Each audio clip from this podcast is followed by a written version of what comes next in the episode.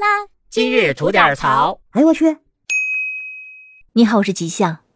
人们都说要珍惜当下，因为明天和意外不知道哪个先来。也的确如此。就像我接下来要说的这位何先生，相信他怎么也不会料到，因为一点小误会而就此丧命。这究竟是怎么回事呢？话说，五十二岁的男子何某是河南周口人，一直在浙江台州的一家公司开叉车。而就在今年的七月二十六日，他的家属突然接到一个电话，说何某在单位被同事给杀害了，让他们赶快过去一趟。可是等他们赶到单位，该单位却以正在抢救为由而拒绝他们入内，直至家属报警才放他们进去。而到了现场之后呢，发现何某的尸体已经被移到了殡仪馆的车上，并且当晚就送到了殡仪馆。而家属至今仍未把他进行火化，就等着真相大白的那一天。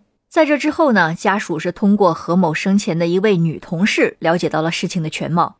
原来就是在事发的前一天，赶上这位女同事正在值夜班。由于这位女同事在公司的仓库正好有一间独立的值班室，所以隔壁车间的一位年轻男同事来跟她商量，想借她的办公室小睡一会儿。而这位同事刚躺下不久，何某就来敲了办公室的门，正好是来给这位女同事递一个单据。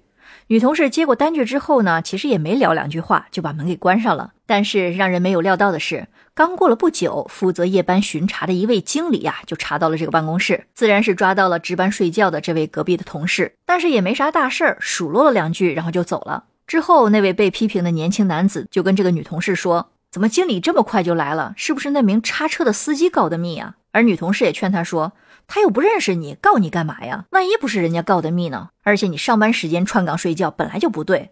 可这名年轻男子呢，坚持说哪有那么巧的事儿？才过了十分钟，经理就来了，那一定是他告的状，并且在这之后呢，他还去找了经理问了，虽然没有问出来是否是有人告密，但是经理却说有照片作证，所以他直接就被经理罚款了一百元。而这位女同事以为这件事情就过去了，直到第二天的下午六点，这位女同事跟何某又是来单位上夜班。此时，那名年轻的男子看着何某开着叉车来到仓库后，就找他对峙。可是何某坚决否认。随即，两个人就开始发生激烈的争执。而这位年轻男子趁着何某不备，突然就持刀向他捅了过去。何某毫无防备，顿时就倒在了血泊中。这时，周围的同事见状，立马拨打了幺二零和幺幺零报警。可是幺二零到了现场之后，抢救无效，何某也就就此去世了。那何某的离世，无疑是给他的家庭带来重大的打击。这几个月来呢，也一直在到处奔走，就是想给何某讨一个公道。而就在前两天，泰州市中级法院给何某的家人一份提起附带民事诉讼通知书。在通知书里说道，杀害何某的年轻男子施某涉嫌故意杀人罪，台州市检察院已经向法院提起了公诉，而根据相关规定，其近亲属有权提起附带民事诉讼，